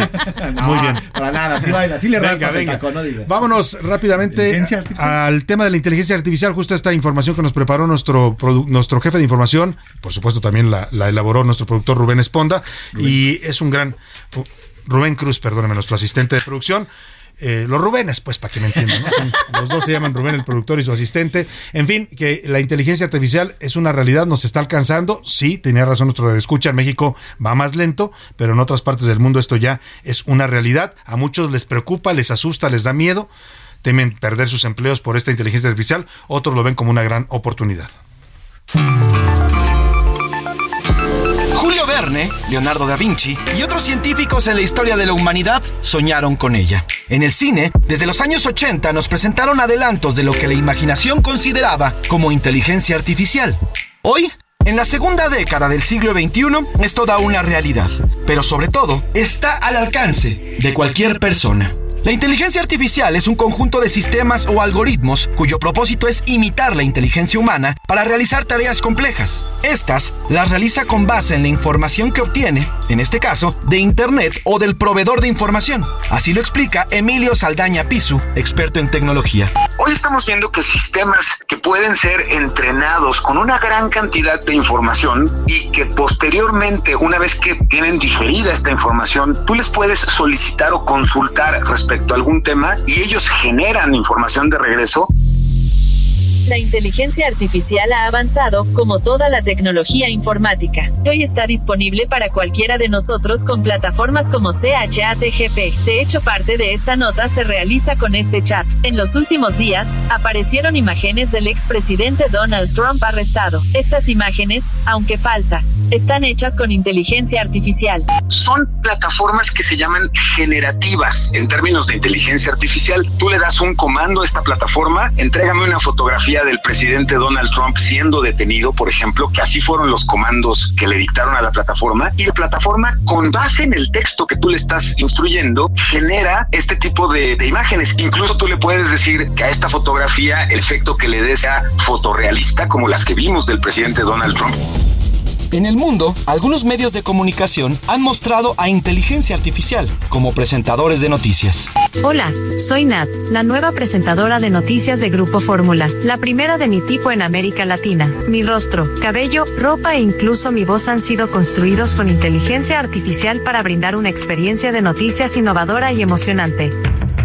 Pero ojo, esta inteligencia se alimenta de los datos que nosotros mismos damos, por lo que si la base está contaminada, el chatbot o la inteligencia artificial solo generará fake news.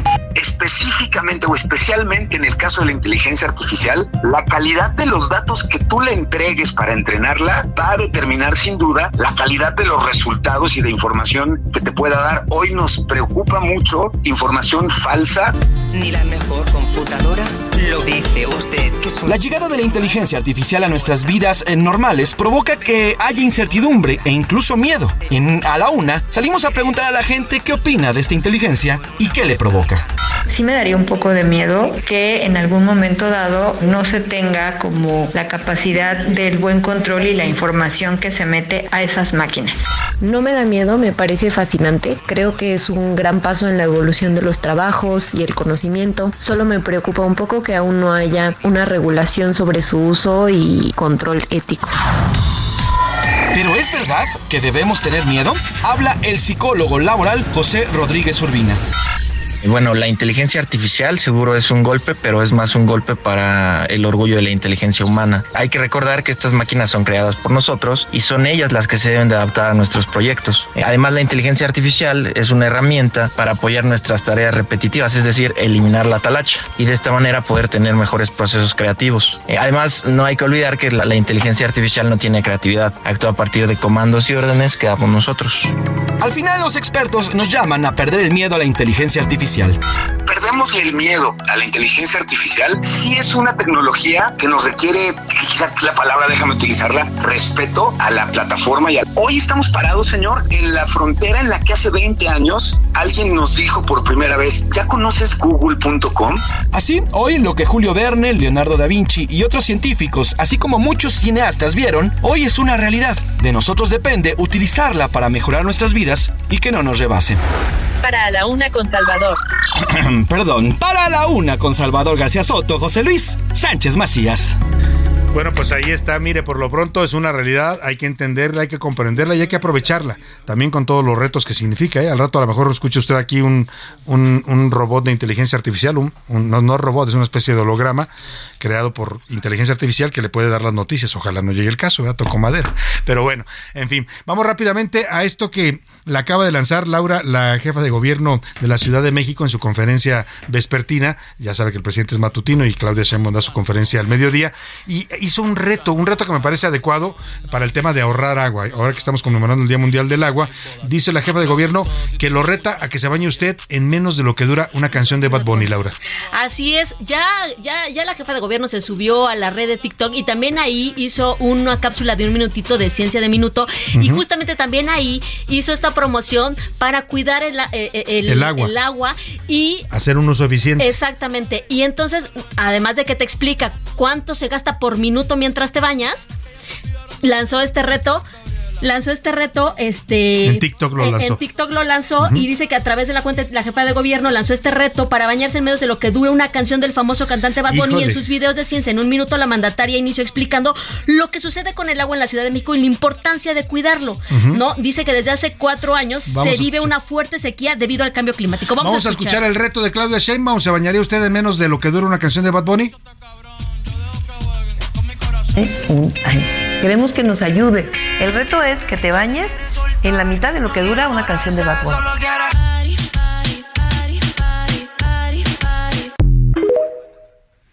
Bueno, pues ahí está Claudia Sheinbaum. ¿Cuánto dura en promedio una canción de Bad Bunny? Pues varía, ¿eh? las, en promedio es cuatro minutos. Hay unas de cuatro, hay otras de seis minutos, hay otras de tres.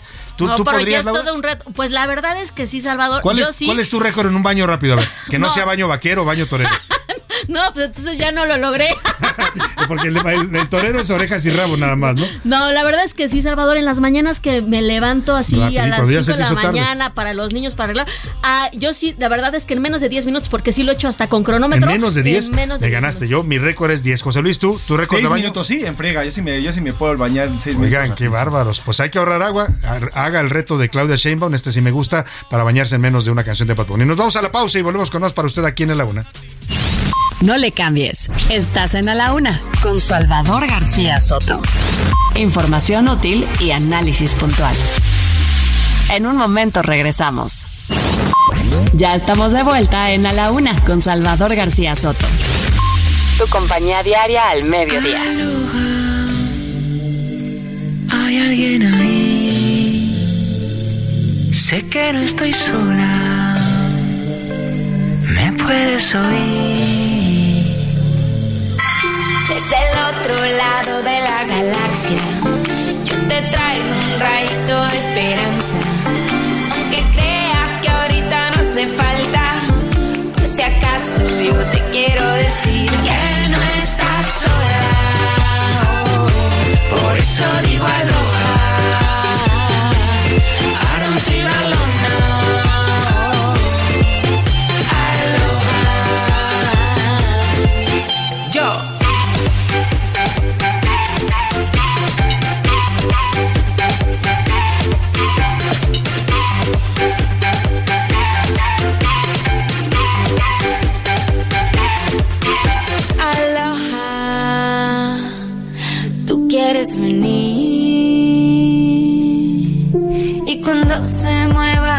Muevan las olas, ya tú estés aquí. Dos de la tarde con 31 minutos con esta música tan, ah, tan tentadora, ¿no? Esto de de, playita, de sol, pues se antoja mucho en esta época de la primavera. Y esto que estamos escuchando se llama Aloha, que es este saludo hawaiano que cantan Bomba Estéreo y Carlos Sadness, una colaboración de 2020 impregnada de ritmos latinos. Y bueno, pues eh, hace el énfasis en la música de Colombia, de Chile, de México. Y es un tema para quienes se han sentido solos, diferentes o desubicados, ¿no? Esos que luego no encuentran su lugar. Pues es eh, una invitación a bailar, a tener esperanza, tal como nos eh, invita a la llegada de la primavera. Escuchemos un poco más de Bomba Estéreo y Carlos Adnes. Aloha. Yo te traigo directo hasta la playa. Solecito que brilla en la mañana. Para que luzca de una forma bacana. A la una. Con Salvador García Soto. El ojo público. En A la Una tenemos la visión de los temas que te interesan en voz de personajes de la academia, la política y la sociedad. Hoy escuchamos a Carlos Salomón en Sabías que. El ojo público. Salvador ¿sabías que el PRD fue un gran sueño y que logró conquistar muchos espacios y muchos corazones, hasta que las tribus que lo conformaron acabaron rompiendo los sueños de la gente que pensaba que la democracia y el bienestar había llegado a sus casas. La historia de la izquierda en México ha tenido algo en común. En el camino se acaban canibalizando entre ellos. Morena es muy parecido. Ganó y ganó abrumadoramente. Hoy, de cara al 24, no hay quien le pueda ganar. Su enemigo está adentro y cada día vemos que se parece al antiguo PRD. Hay muchas tribus y menos coincidencias. Morena tiene que ser un partido democrático con un Estado de Derecho interno, con lógica plural y con una vacuna contra la arbitrariedad, en donde las disputas entre familias no signifiquen conspiraciones y golpes de Estado sin barrer la discrepancia, ya que la ausencia de reglas se transforma en la ley del más fuerte. Es una historia que se repite en México y que se ha repetido en las izquierdas del mundo. Sucedió en la antigua URSS con Lenin, sucedió en Podemos en España y en México con el PRD y las tribus o fracciones que terminan sepultando no a la organización de origen, sino a los sueños y con ello viene ligado la pérdida del poder. Salvador, ¿sabías que el enemigo de la izquierda es la propia izquierda, Salvador? Quien es incapaz de anteponer los principios a la lucha por el poder de cada una de sus tribus. A la una, con Salvador García Soto. Dos de la tarde con 34 minutos. Estaba escuchando atentamente a nuestro colaborador Carlos Salomón y sus sabías qué. Interesante esto que nos habla la historia del PRD y la izquierda mexicana que hoy está dividida.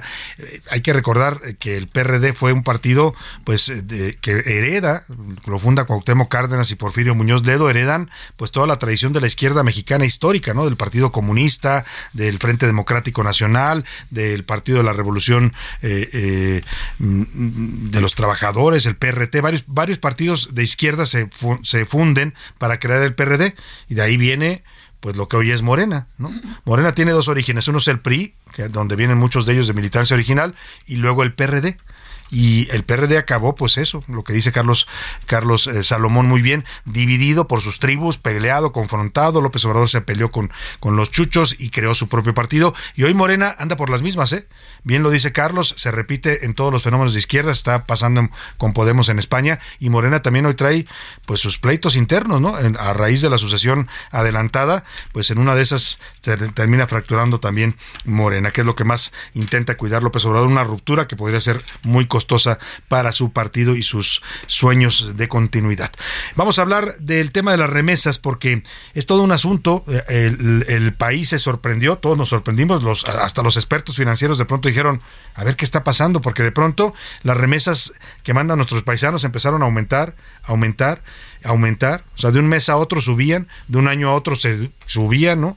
Entre 20%, en 10%, en 15%, y muchos trataron de explicar al principio, no, es que como en la pandemia eh, Biden dio apoyo en efectivo a, todos los eh, estadounidenses, incluidos los, los, mexicanos, ¿no? Que estaban, por supuesto, los que tienen, están legalizados, 3 mil dólares les daban, creo que eh, por mes, ¿no? pues entonces decían, eso explica por qué están llegando más remesas, claro, pero eso ya pasó. Hace rato que terminó el apoyo y las remesas siguen subiendo. Y empezaron las sospechas de que algo raro estaba pasando. Hoy se empieza a documentar que efectivamente el disparo de las remesas podría tener que ver con un fenómeno de lavado de dinero. Los cárteles de la droga hábilmente utilizaron los sistemas de envío de dinero desde Estados Unidos para meter a México dólares de origen ilícito que eran lavados y aparentados como remesas que llegaban aquí. Hay un reportaje muy bueno del Sol de México eh, que en donde documentan una, un banco del bienestar que es este banco, creo que López Obrador, una sucursal en Culiacán, en un municipio de Culiacán, eh, que está ahí muy cerca, eh, pero es municipio de Culiacán, pero es una comunidad rural, y ahí llegaba la gente a cobrar, y había filas enormes para cobrar las remesas. Nada más que Culiacán es el es un municipio considerado por el Consejo Nacional de Población de baja de baja migratorio de bajo fenómeno migratorio. No hay no salen tanta gente de Culiacán para ir a trabajar a Estados Unidos. Bajo flujo migratorio, exactamente a eso me quise referir y entonces empezaron a preguntar y había cosas raras, y lo cuenta muy bien en este reportaje del Sol de México, eh, había gente formada eh, y jóvenes con radios de estos como halcones, ¿no? Y luego la gente llegaba a la caja y le decían, ¿quién te mandó el dinero? Pues es que no sé, y volteaban para todos lados, ¿no? Y luego cobraban la remesa y salían y afuera los, estos sujetos eh, equipados con radio les pedían el dinero. Bueno, eso es un dato. Los otros, se acaban de surgir, ayer yo tocaba este tema en las serpientes escaleras, se habla de una investigación abierta por las autoridades financieras de Estados Unidos, pues que ya empezaron a, ver este fenómeno. Hoy también Mario Maldonado toca el tema y dice que efectivamente este disparo en los volúmenes de remesas que entraron por distintos bancos, ¿eh? no, es el único, distintos servicios que mandan envíos a México, pues eh, empezó a desatar sospechas en el mundo financiero. Los expertos bancarios decían que esto no era normal y hoy lo más grave es que está involucrado o aparece señalado también el Banco del Bienestar, este que creó López Obrador, era el Bansefi, lo transformó en Banco del Bienestar, en donde da sus pensiones, ¿no? Ahí van los viejitos ahora, perdóname, los adultos mayores, no todos son viejitos, eh, para cobrar sus pensiones cada mes. Y la sospecha es que pues también ahí se estén recibiendo remesas del narcotráfico. Escuchemos esto que nos preparó Iván Márquez. Las remesas que envían los paisanos desde Estados Unidos hacia México y que cada mes han roto un récord, por lo menos desde hace año y medio, están bajo la lupa de diferentes instancias financieras en el país y Estados Unidos. Y es que a partir del pasado 28 de febrero, el Banco del Bienestar, creado en 2019 por el gobierno de López Obrador, dejó de recibir remesas. Según las serpientes y escaleras de Salvador García Soto del pasado miércoles, esta decisión fue tomada luego de que se diera a conocer una investigación desde el gobierno de Washington que señala un presunto lavado de dinero por medio de servicios de recepción de remesas y transferencias al extranjero, las cuales salieron de dicho banco a países como Cuba, Nicaragua y Venezuela, mismas que se realizaron a través de SPAY. En el texto, García Soto señala un caso ocurrido en noviembre de 2021 en Sinaloa, donde jóvenes con radios de frecuencia hacían filas en una de las sucursales del Banco del Bienestar, mientras que adentro esperaban hombres que recolectaban dinero cobrado por dichos jóvenes. Esto, a pesar de que la zona es catalogada de baja incidencia migratoria. Mientras tanto, en Michoacán y en Guerrero, hay denuncias de al menos 100 familias que dicen no haber recibido el dinero de remesas, que asciende a 30 millones de pesos. Por su parte, este jueves el periodista Mario Maldonado en su columna Historia de Negocios prevé una bomba de tiempo con las remesas para el sistema financiero mexicano. De ahí justifica la salida del banco para este dinero. Además, Maldonado asegura que hay un lavado de dinero en dichas remesas que representan entre 20 y 30% que podrían venir de alguna actividad ilícita estadounidense. Con lo que advierte Mario Maldonado que el Banco del Bienestar decidió dejar de recibir remesas para no meterle dinero malo al bueno. Para la una con Salvador García Soto, Iván Márquez. Bueno, pues ahí está este tema que además tiene estas conexiones extrañas, ¿no? En, dice en la versión que viene desde Estados Unidos, se habla de un alto exfuncionario del propio Banco del Bienestar que estaría dando información que del Banco del Bienestar no solo llegaron estas remesas, sino de aquí salieron dineros por, para transferencias a Cuba, a Venezuela y a Nicaragua a través de un sistema que no es el SPEI, que es el que utiliza el Banco de México, sino por otro sistema de procedencia rusa, un sistema que creó Vladimir Putin, ahora que el sistema financiero mundial lo bloqueó, bloqueó al sistema financiero ruso por la guerra en Ucrania. Vamos a ver qué más surge de este tema, pero se habla de conexiones bastante delicadas y que podrían desencadenar pues acciones desde los Estados Unidos en contra de estos bancos. Vámonos por lo pronto al tema de los deudores alimentarios. Ayer le informamos que el Pleno del Senado avaló una minuta para crear un registro nacional de deudores alimentarios. Las personas que aparezcan en este registro, eh, porque no pagan una pensión alimentaria que les corresponde a las que están obligados por ley, pueden, eh, no podrán salir del país. Si usted está en ese registro, no podrá salir del país, no podrá eh, participar como candidato a cargo de elección popular o en procesos de selección o incluso no podrán asumir cargos de personas juzgadoras en el ámbito local y federal. No será posible tampoco hacer trámites relacionados con la compra-venta de inmuebles si usted está en ese padrón con la constitución o transmisión de derechos reales ante notario público. Y bueno, pues estos, eh, los senadores ya enviaron esta minuta al Ejecutivo para que se publique en el diario oficial, o sea que es una realidad.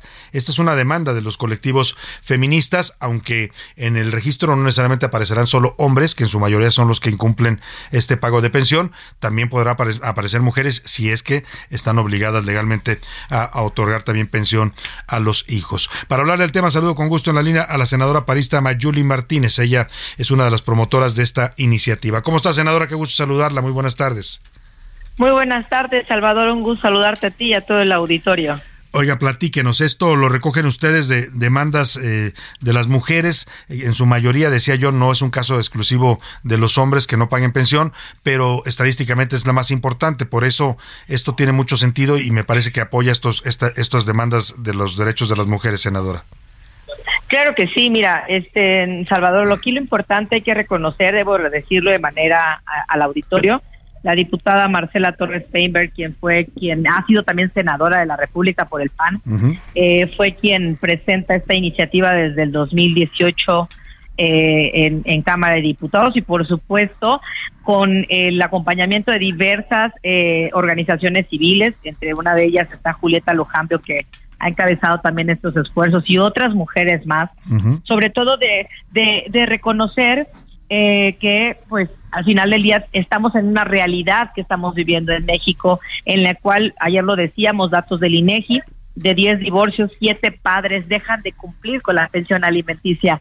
Y es por ello que, eh, si bien es cierto, necesitamos legislar, legislar al respecto de manera contundente y fuerte y bien para generar este registro nacional de obligaciones alimentarias en las cual se va a concentrar toda la información de los deudores alimentarios y por supuesto también de los acreedores alimentarios. Aquí lo que busca es finalmente eh, garantizar los derechos de los menores, de las niñas, niños y adolescentes, porque pues vemos, pues es muy fácil, imagínate tener eh, hijos, viene Claro. un divorcio y por los problemas de pareja, pues los hijos son los que pagan las consecuencias, Exacto. entonces se van y entonces quién se hace responsable de los hijos.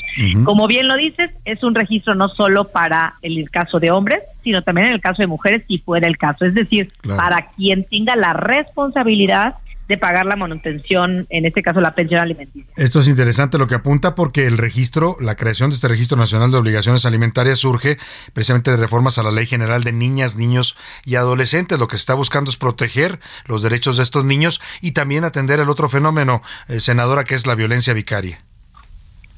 Sí, por supuesto. Eh, en esta ley general que estamos modificando, pues precisamente lo que vamos a establecer de manera muy, muy clara es precisamente el que, mira, te voy, te voy a decir una cosa, Salvador. Nos preguntaban mucho, ¿no creen que es como muy agresivo el que ahora se tenga que buscar un, eh, que, te- que se tenga que expedir el certificado de una inscripción en el registro, así como el de ahora de antecedentes, De antecedentes penales? penales, sí.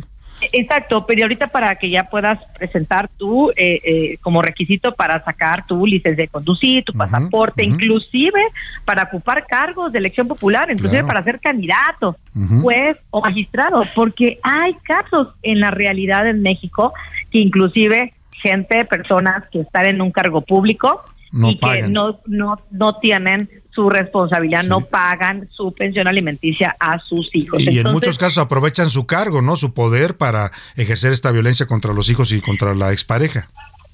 Por supuesto. Entonces sabemos que inclusive hay hasta influencias que se puedan manejar, de que eh, en la percepción, digo, lo hemos visto. Entonces creo que es una medida, si bien es cierto, fuerte, pero necesaria, porque imaginemos nada más, de 10 divorcios, o sea, siete padres no cumplen. O sea, es decir, no es la minoría, es la mayoría. mayoría, sí, hablando del 70% de los de, de los de los hijos que están en estos supuestos no tienen este eh, pues ahora sí que esa obligación de los padres que es la, la pensión alimenticia. Ahora, senadora, estamos conversando con la senadora Mayuli Martínez, senadora panista, sobre esta eh, creación de este Registro Nacional de Obligaciones Alimentarias. ¿Quién se va a encargar de generar este registro? ¿Quién lo va a operar? ¿Y cómo podrán acceder a él los ciudadanos? El- a través del sistema del DIF nacional eh, va a estar, este es un registro nacional, por eso se llama Registro Nacional de Obligaciones Alimentarias, van a estar nutridas por precisamente los juzgados en las entidades federativas y en la Ciudad de México, por, las, por los tribunales y juzgados que quienes son los de primera mano ante los jueces son los que tienen quienes están eh, eh, responsabilizándose o no sobre eh, la pensión alimenticia de los hijos. Como presidenta de la Comisión de Estudios Legislativos Primera, la verdad es que es un gran paso. Eh, eh, estamos queriendo ya que evidentemente ya se mandó al Ejecutivo para su pronta publicación y tenemos que seguir dándole seguimiento a la Claro. aplicación de la ley, porque como sabemos, muchas veces una cuestión es en la letra, en el papel Exacto. y la aplicación de la misma para darle un, medio, un mayor seguimiento, Salvador, y sobre todo que haya mayor justicia para nuestros niños en México. Eso es lo que queremos. Pero a través del sistema DIF nacional se va a manejar, se va a concentrar esta información. Pues estaremos atentos a que ya se materialice este registro nacional, como dice usted, hacer realidad la ley y también pues al impacto que tendrá, porque hoy el o sea, digamos la afectación para quien aparezca ahí puede ser eh, pública y puede ser para algunos cargos públicos, pero en una de esas también hay empresas que empiezan a ponerlo como una condición, ¿no? Puede ser. Claro, puede ser. al final, eh, exactamente. Entonces, imaginemos nada más. Hoy lo que necesitamos garantizar es el bienestar, la educación, la, atención médica, la alimentación de nuestros niños en México y no puede ser nada más por un tema que como he escuchado que es moral, claro, es moral que los padres eh, tengamos que este, pagar o dar una pensión alimenticia a nuestros hijos, pero también es inmoral aquellos que eluden esa responsabilidad y por eso es mano fuerte desde aquí del Poder Legislativo para mejorar las condiciones de nuestros niños en México. Pues sin duda una gran iniciativa, ahora ya convertida en ley, a través de esta reforma a la ley de, la protección de derechos de las infancias y adolescencias mexicanas. Estaremos pendientes de su materialización y estaremos dándole seguimiento. Senadora Mayuli Martínez, senadora panista, presidenta de esta Comisión de Estudios Legislativos, le agradecemos mucho el habernos dado esta información. Muchísimas gracias, Salvador. Un saludo a todo el equipo. Un gusto, muy buenas tardes. Ahí está, tenga usted cuidado, ¿eh? si no cumple con sus obligaciones como padre, si no está pagando su pensión alimentaria, puede aparecer en este registro una vez que se ha creado y le puede traer serios problemas a la hora de hacer trámites, de buscar un cargo y yo pienso que algunas empresas también tendrán que meterlo como un requisito, ¿no? Porque se debe apoyar esta lucha que es por los niños, por los pequeños que no tienen la culpa de un divorcio y no tienen por qué pagar el pleito de los adultos. Ahí dejamos el tema y nos vamos al entretenimiento con Anaí Arriaga, que hoy nos comenta sobre eh, los funerales de esta actriz que lamentablemente perdió la vida por cáncer, Rebeca Jones. El entretenimiento con Anaí Arriaga.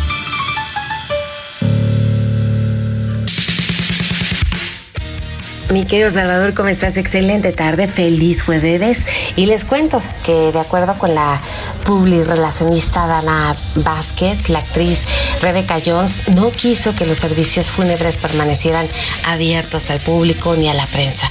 Ella pidió una despedida totalmente privada a la que solamente asistieron los seres más cercanos y así fue como su última voluntad se cumplió. Y en otro orden de ideas, mucho se decía que casó podría estar esperando un bebé de Cristian Nodal. La cantante argentina desmiente la noticia. Tal vez estuve comiendo un poco de más. Aquí en México y en muchos lados se dijo eso. Pero creo que no es la primera vez, ¿no? Ya tengo como trillizos. Ya tengo como cuatro hijos.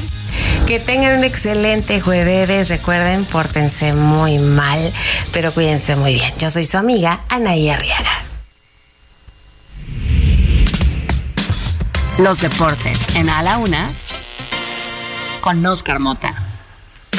Oscar Mota, bienvenido, ¿cómo estás? Mi querido Salvador García Soto, te mando un gran abrazo y un gran día para ganar. Me gusta el reto de Claudia Sheinbaum, el tema de... Sí te bañaría en menos de una canción. Qué bueno que no puso que lo hagas en menos de una canción de Pink Floyd o algo así, ¿no? Porque pues ahí No, esa puede durar hasta 15 minutos. onda así, ¿no? Eh, el riesgo, si se baña uno con una canción de Bad Bunny, si haces Bad Bunny, perdón, si haces este reto que invita a la jefa de gobierno Claudia Sheinbaum para ahorrar agua, es que te dé por perrear en la regadera. Imagínate, ¿no?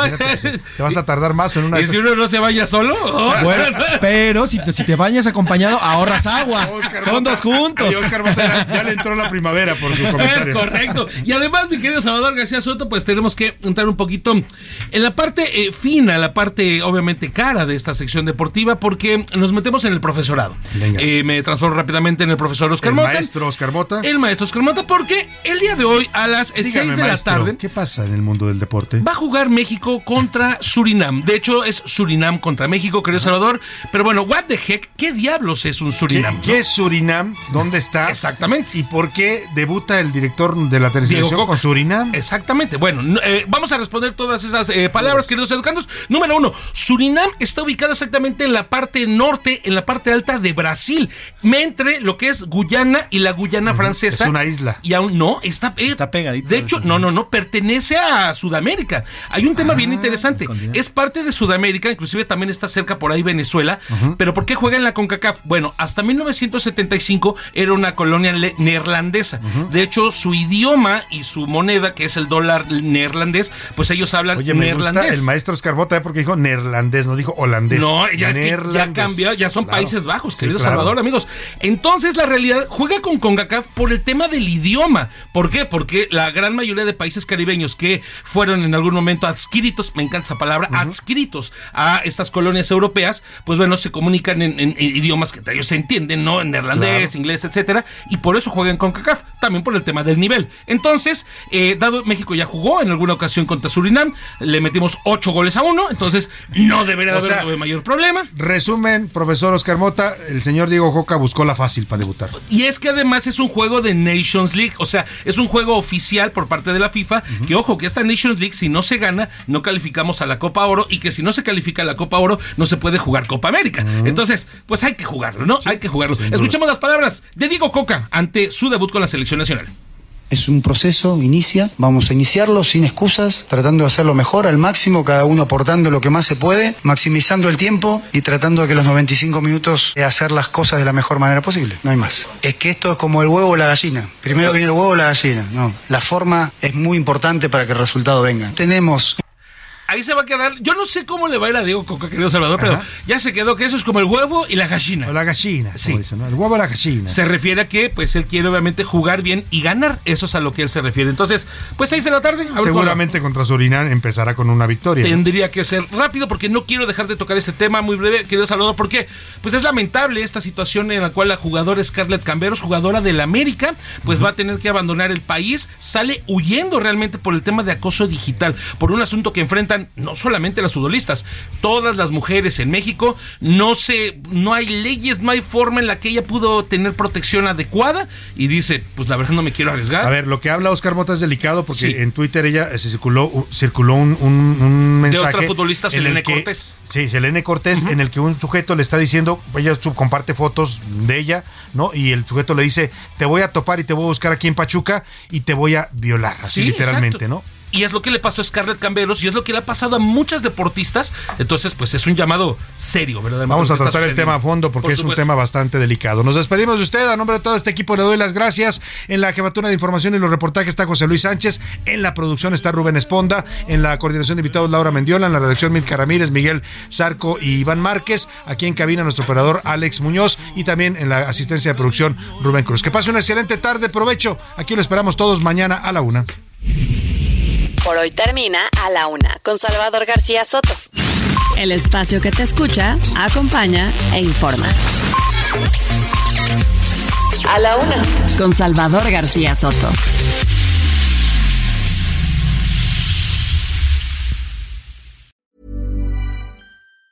Hi, I'm Daniel, founder of Pretty Litter. Did you know cats tend to hide symptoms of sickness and pain? I learned this the hard way after losing my cat, Gingy. So I created Pretty Litter, a health monitoring litter that helps detect early signs of illness by changing colors, saving you money and potentially your cat's life. Pretty Litter is veterinarian developed, and it's the easiest way to keep tabs on your fur baby's health right at home. Go to prettylitter.com and use code ACAST for 20% off your first order and a free cat toy. Terms and conditions apply. See site for details.